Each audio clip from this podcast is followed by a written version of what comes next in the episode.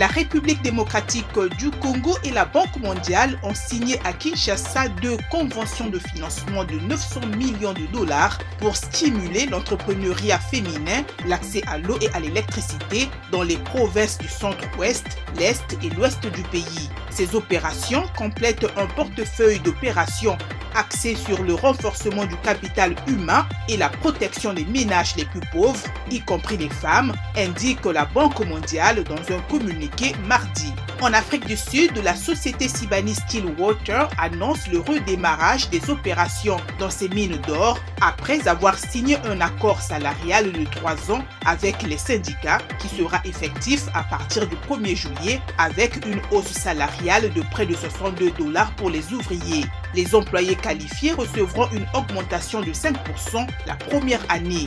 Les mineurs de Sibanier sont en grève depuis le 9 mars pour réclamer une hausse de salaire. Terminons par l'Égypte qui envisage de créer une nouvelle zone de stockage de pétrole brut à El Tebin au sud du Caire. Le projet, d'un coût estimé à 96,21 millions de dollars, vise à recevoir du brut du terminal d'Aïn Sokna sur la mer Rouge et le pomper vers la Haute-Égypte.